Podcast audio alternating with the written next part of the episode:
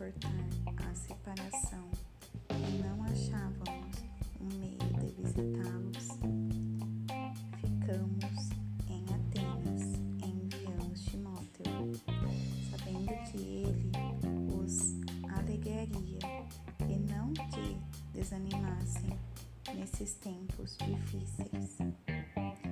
Ele é irmão e companheiro na fé, homem de Deus no trabalho anunciar a mensagem, pregando Cristo. Não que os problemas devam surpreendê-los. Vocês sabem que estamos sujeitos a estas situações que fazem parte do nosso chamado. Quando estávamos com vocês, deixamos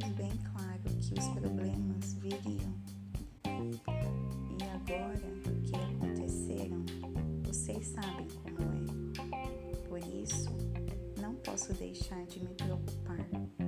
Eu precisava saber por mim mesmo como vocês andavam na fé.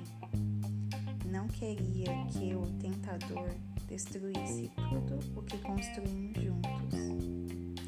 Mas agora que Timóteo voltou, trazendo excelentes notícias sobre a fé e o amor de vocês, me sinto muito melhor.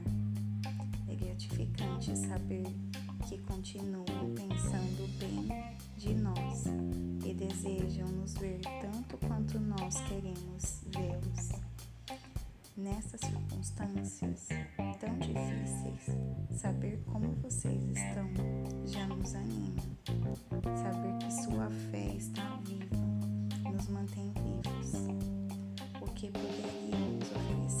Deus como ação de graças por toda essa alegria que experimentamos na presença dele por causa de vocês?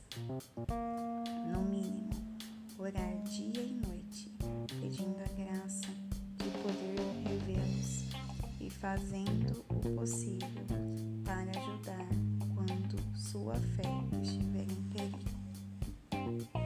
Que Deus, nosso Senhor Jesus Cristo abram um caminho para vocês. Que o Senhor possa enchê-los de amor e que Ele transborde na vida de cada um, derramando-se sobre todos ao redor, assim como nosso amor se derrama sobre vocês.